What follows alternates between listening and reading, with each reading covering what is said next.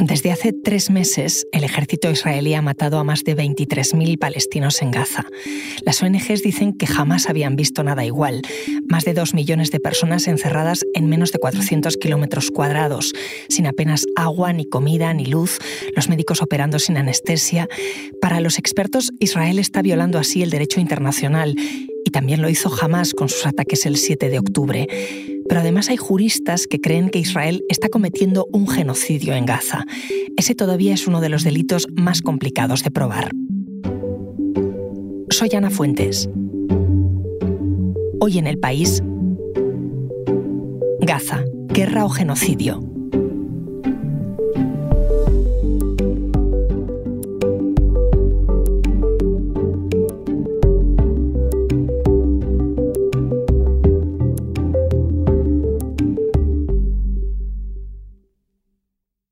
Nightmare in Gaza is more than a humanitarian crisis.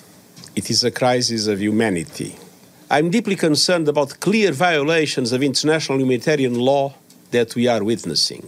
Hola Mónica. Hola Ana. Mónica Severio es reportera y coordina además proyectos especiales en el país. Estábamos escuchando a Antonio Guterres, el secretario general de la ONU, diciendo que Israel está violando en Gaza el derecho internacional. Tú hace poco escribiste un artículo en el que justo te preguntabas por eso, si se están cometiendo crímenes contra la humanidad en Gaza. Y además eres jurista, no sé si esto tiene una respuesta fácil. Pues eh, no tiene una respuesta fácil ni clara porque además el derecho internacional es complejo. Por eso precisamente decidí preguntar a una decena de juristas para intentar ver en qué coincidían y en qué no coincidían y cuáles son los puntos que están más en discusión. Eh, porque además en derecho se necesitan pruebas, acreditar los hechos y en muchas ocasiones no solamente hay que acreditar los hechos que han sucedido, sino también las intenciones que hay detrás de esos hechos. O sea que no basta con señalar que han muerto ya 23.000 palestinos en la franja de Gaza y en Cisjordania, por mucho que eso nos horrorice y nos impacte. No. Hay un genocidio que se puede aprobar desde el punto de vista del derecho internacional, son crímenes de guerra, son crímenes de, contra la humanidad. Estas respuestas son mucho más complejas porque esto, aquí ya no estamos hablando de, moral, sino de, derechos y de una materia en la que cualquier matiz es relevante. Después de hablar con, con los juristas, sí vi que hay un punto sobre el que creo que hay consenso y es que, desde luego, en esta guerra se está violando el derecho internacional, que lo hizo jamás el 7 de octubre y que lo está haciendo Israel desde hace tres meses. Es que además para los que no sabemos es muy fácil perderse porque se habla de violaciones del derecho internacional, pero se mencionan por un lado los crímenes contra la humanidad y por otro los crímenes de guerra. ¿Son lo mismo? No, no son lo mismo. explicado en términos muy sencillos. Los crímenes de guerra son violaciones graves del derecho penal humanitario cometidas en un conflicto armado, es decir, que no se cumpla con las reglas que incluso las guerras tienen. Los crímenes contra la humanidad van un paso más allá y son aquellos en los que eh, las acciones se cometen como parte de un ataque generalizado o sistemático contra civiles o cuando se cometen porque todas las víctimas pertenecen a un determinado colectivo. Y el genocidio va un paso aún más allá y es que tiene que ver una intención genocida, una voluntad de destruir total o parcialmente a un grupo nacional, étnico, racial o religioso. Y explicado con más profundidad, esto es lo que me contaba Ana Manero, que es catedrática de Derecho Internacional Público de la Universidad Carlos III de Madrid. Un crimen de guerra es una violación de las obligaciones de derecho internacional humanitario. Eh, cuando hablamos de derecho internacional humanitario tenemos que aludir a que en el contexto del uso de la fuerza el derecho internacional mm, distingue dos, dos, ramas. ¿no? Tenemos el, jus in bello y el jus ad bellum. El jus ad bellum es el derecho a utilizar la fuerza y el jus in bello es el derecho en la guerra, eh, la conducción de las hostilidades en un conflicto determinado. La violación de estos instrumentos, como digo, va a dar lugar la consideración de crímenes de guerra tal y como estamos. De hecho, em, el, Estatuto del Tribunal Penal Internacional va a reconocer como tipos penales los crímenes de lesa humanidad, los crímenes de guerra y, el genocidio junto con la agresión. Aquí lo esencial es la distinción radical entre objetivos civiles y objetivos militares. Y si se atacan objetivos civiles, estamos evidentemente ante una violación del derecho internacional humanitario y por lo tanto ante un crimen de guerra. Entonces, Mónica, qué crímenes están cometiendo Israel y Hamas respectivamente? Bueno, entre los juristas que yo consulté había consenso sobre eh, que jamás el 7 de octubre cometió tanto crímenes de guerra como contra la humanidad, como explicaba ahora eh, Ana Manero. Ese día se lanzaron cohetes de forma indiscriminada, se cometieron asesinatos, secuestros, violaciones, lesiones y en su mayoría sobre civiles. Murieron más de 1.200 personas y se violaron todas las reglas de la guerra que protegen a los, a los civiles en un conflicto armado. Fue además un ataque generalizado contra la población civil que buscaba aterrorizar a la población civil, razón por la que muchos juristas hablan también de crímenes contra la humanidad. Frente a lo que pasó el 7 de octubre, reacciona Israel en una guerra y en una serie de ataques que duran ya tres meses y que han dejado 23.000 palestinos muertos, la mayoría de ellos mujeres y niños. Y además no solamente ha habido bombardeos y muertos por los bombardeos, sino un bloqueo de todo tipo de suministros, población obligada a desplazarse del norte al sur bajo la amenaza de ser bombardeados y que han sido igualmente bombardeados en el sur o en el camino hacia el sur. Eh, también los, la decena de juristas que yo consulté tenían claro que lo que ha hecho Israel durante estos tres meses supone, desde luego, crímenes de guerra, probablemente crímenes contra, eh, contra la humanidad y luego hay distintas opiniones sobre si se está cometiendo o no se está cometiendo un genocidio. Porque como decía al principio, el problema del genocidio es, eh, es, que es muy complejo de probar porque no son hechos. No basta con atacar población civil, no basta, no basta con hacer ataques generalizados, sino que tiene que haber una intención genocida, de acabar con un determinado grupo. ¿no? Y esto es muy, muy complejo de, de probar. Vamos a ir colocando piezas por entender el contexto. Los dos grandes implicados em, son, por un lado, el Estado de Israel y, por otro, Hamas, la milicia palestina, que para algunos países y para la Unión Europea también son un grupo terrorista. Ambos, como decías, han cometido crímenes de guerra, pero ¿hay diferencia si quien comete un crimen de guerra es un Estado o un grupo terrorista o milicia, según se mire? Bueno, como decías, eh, jamás es considerado por algunos grupo terrorista, eh, por ejemplo, por la Unión Europea, Estados Unidos o Israel, el Reino Unido, no por otros, pero de todas maneras lo que está claro es que es un, grupo armado. Y mm, aunque no sea un Estado, a efectos del derecho penal humanitario da un poco igual, porque tanto unos como otros son partes de un conflicto y tienen que cumplir los dos con las reglas de la guerra. Bueno, y esto ya es una opinión personal. Eh, creo que de un Estado democrático se espera mucho más que de un grupo armado. Y desde luego se espera que no viole la legalidad internacional de forma sistemática como está sucediendo. Hay otro punto importante a la hora de analizar lo que está pasando y es ver lo temporal, si empezó o no el 7 de octubre, si fue con la respuesta de Israel a esos ataques de Hamas o si fue Hamas el que respondió a 50 años de ocupación israelí y a los ataques de Cisjordania que se llevaban produciendo desde mucho tiempo antes. ¿Quién está respondiendo a quién? ¿Y existe una respuesta en legítima defensa aquí? Pues sobre este punto hay muy distintas opiniones. Hay juristas que creen que no cabe de ninguna manera la legítima defensa ante las acciones y ataques que no proceden de un Estado, como por ejemplo Ana Manero. El hecho de que estemos ante territorios ocupados eh, ya ha sido analizado por la Corte Internacional de Justicia cuando analizó la cuestión del muro en el año 2004 y señaló que Israel ejercía el control sobre los territorios palestinos ocupados y que por lo tanto no estamos ante un uso de la fuerza de un Estado frente a otro Estado, que es la característica esencial, la estatalidad, esto es, el ataque armado procedente de un Estado. De tal forma que no es aplicable la legítima defensa a, esta cuestión. Pero esta opinión no es unánime en absoluto. Por ejemplo, Marco Sassoli, que es un profesor de Derecho Internacional de la Universidad de Ginebra, eh, me recordaba que tras el ataque de las Torres Gemelas en 2001, la ONU adoptó una resolución en la que reconocía el derecho a la legítima defensa de Estados Unidos, en un momento en el que no se sabía si había algún Estado detrás de Al-Qaeda o no. Y hay otros juristas, por ejemplo, Kenneth Roth, exdirector de, de Human Rights Watch, que es muy crítico con Israel en este, en este momento, pero él también sostiene que no se puede pretender que un Estado no pueda defenderse de un ataque como el de Hamas. ¿no? La cuestión es cómo se debe llevar a cabo esa legítima defensa y en esa defensa no vale todo. No se pueden cometer crímenes de guerra ni contra la humanidad y hay que cumplir con los principios de necesidad y proporcionalidad. Ahora me sigues contando, Mónica. Enseguida volvemos. Porque escuchas hoy en el país y siempre tienes ganas de más, recuerda que los sábados y los domingos tienes nuevos episodios gracias a la colaboración de Podimo y El País Audio.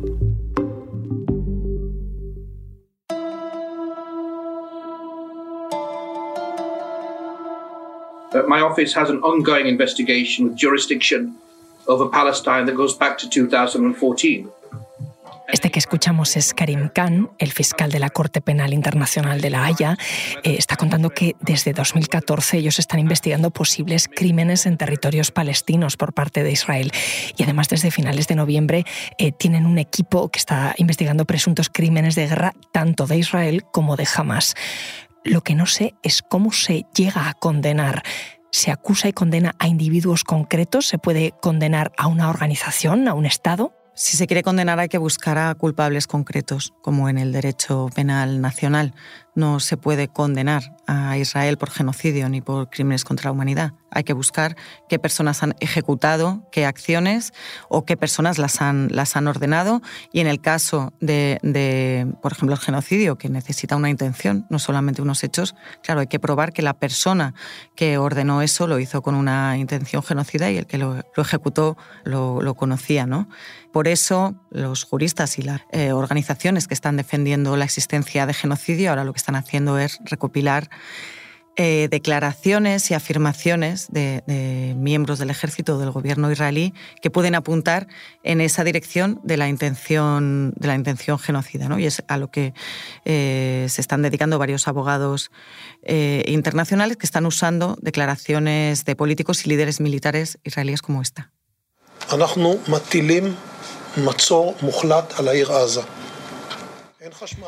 Pues estas son palabras del ministro israelí de Defensa, Joab Galan, cuando, cuando declararon el sitio total de Gaza. Eh, dijo literalmente, no habrá electricidad, ni comida, ni agua, ni combustible, se cerrará todo. Estamos combatiendo contra animales humanos y estamos actuando en consecuencia. Em, en otro momento también dijo, Gaza nunca volverá a ser lo que era, lo eliminaremos todo. En otras masacres, como la de Srebrenica en la antigua Yugoslavia, pues eh, se provocaron más de 8.000 muertos, pero es que en Gaza esa cifra se ha superado con mucho. Estamos viendo una violencia, lo decías tú antes, desproporcionada, unas fotos terribles.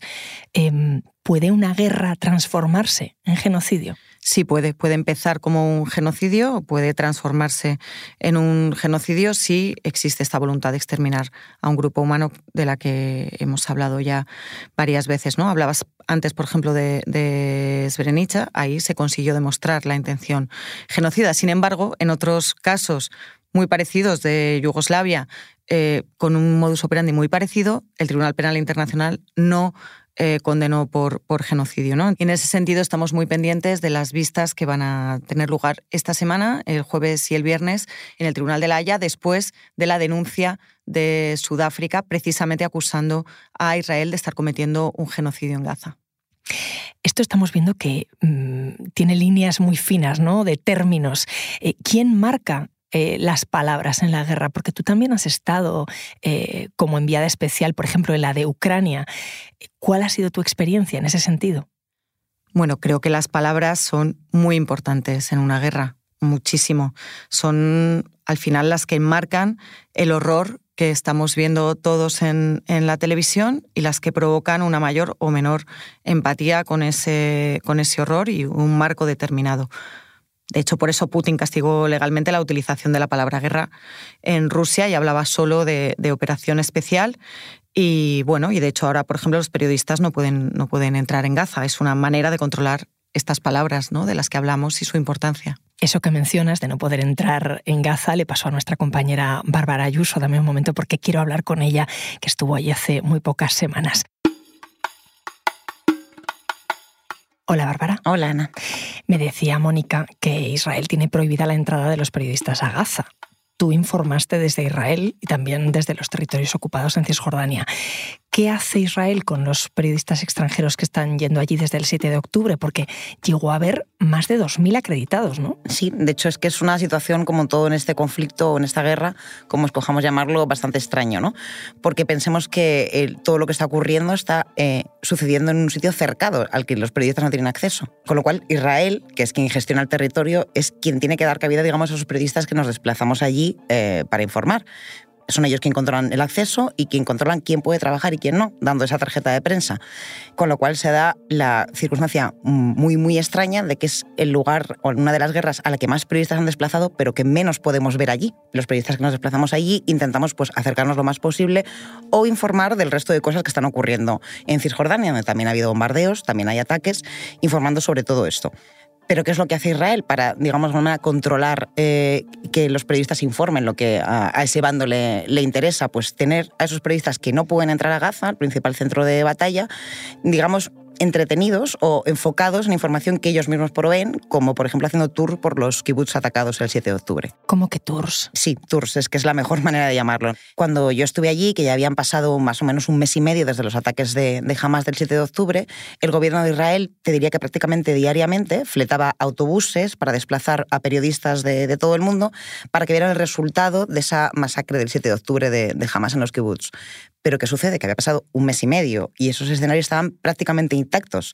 Entonces, esto es un, pensemos que es un contenido informativo que a los periodistas nos sirve mucho, desde luego, para ver lo que ha ocurrido, pero a la vez tiene un lado bastante perverso, porque eso permanece intacto en el tiempo, estamos viendo eh, las consecuencias de ese ataque de Hamas y, Israel está mostrando esto es lo que nos hicieron. Luego pensamos que el gobierno de Israel además no responde respecto al resto de ataques que suceden, por supuesto dentro de Gaza, pero tampoco en Cisjordania. ¿no? Eso supone un control del relato brutal, porque solo vemos una parte atacada, la otra está ciega, porque no podemos entrar y porque además ellos no dan respuesta. Claro, tú antes de viajar como enviada especial allí a Israel, ¿recibiste algunas pautas sobre cómo nombrar algunos aspectos de la guerra, esos conceptos que, que hablaba con Mónica, crímenes de guerra, crímenes contra la humanidad, eh, genocidio? Pautas como tal te, diría que no, o sea, el, el, periódico en sí tiene una, aparte de su libro de estilo, no tiene determinado la manera en la que se refiere a tanto a Hamas como a lo que está sucediendo y de todas maneras yo te diría que es un poco lo que está diciendo Mónica, flexible en función de lo que vaya ocurriendo, ¿no? Lo que diga la Corte Penal Internacional influye, eh, lo que vaya sucediendo. Piensa que cuando yo estuve allí, eh, íbamos por 10.000 muertos. Estamos superando los 20.000. Quiero decir, esto acelera y cambia mucho las cosas, tanto por consideración internacional como medio informativo, ¿no? Y eso va cambiando.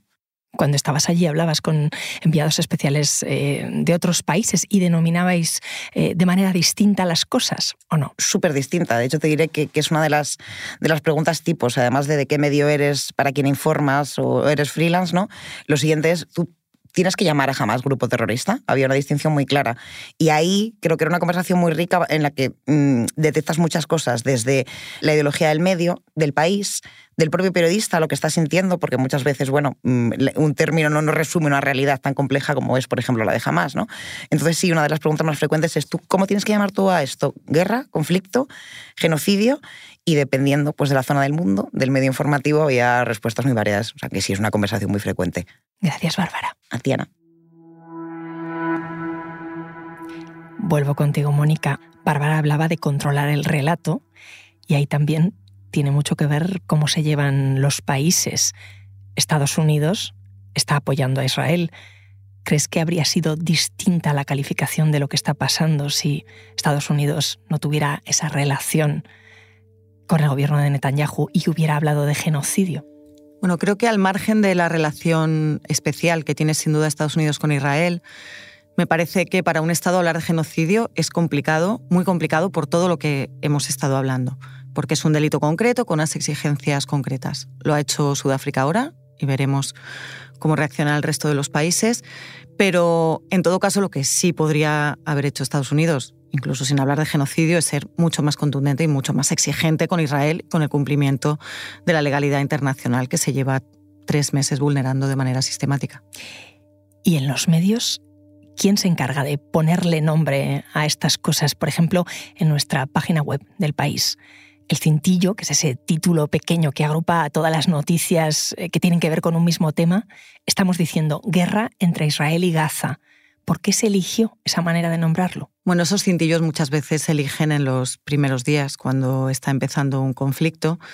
Y bueno, lo que sucedió en un primer momento después del ataque de Hamas y la reacción de, Israel, creo que se puede englobar dentro del cintillo de guerra entre Israel y Gaza. ¿Y ese cintillo, esa forma de llamarlo, puede cambiar? Bueno, va a cambiar ligeramente ahora, se va a llamar en vez de guerra entre Israel y Gaza, guerra en Gaza, que creemos que se ajusta más a lo que, a lo que está pasando en este momento. ¿Y genocidio?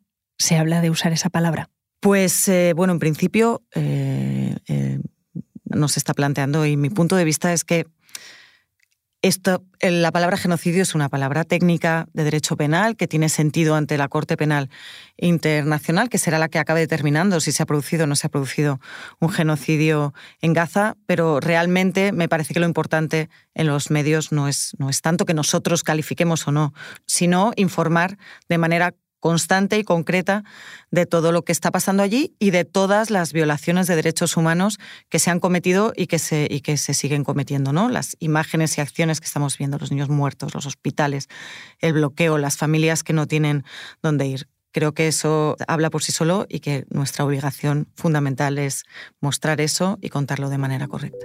Gracias, Mónica. Gracias, Ana. Este episodio lo ha realizado Jimena Marcos. La grabación en estudio y el diseño de sonido son de Nacho Taboada y Nicolás Chabertidis.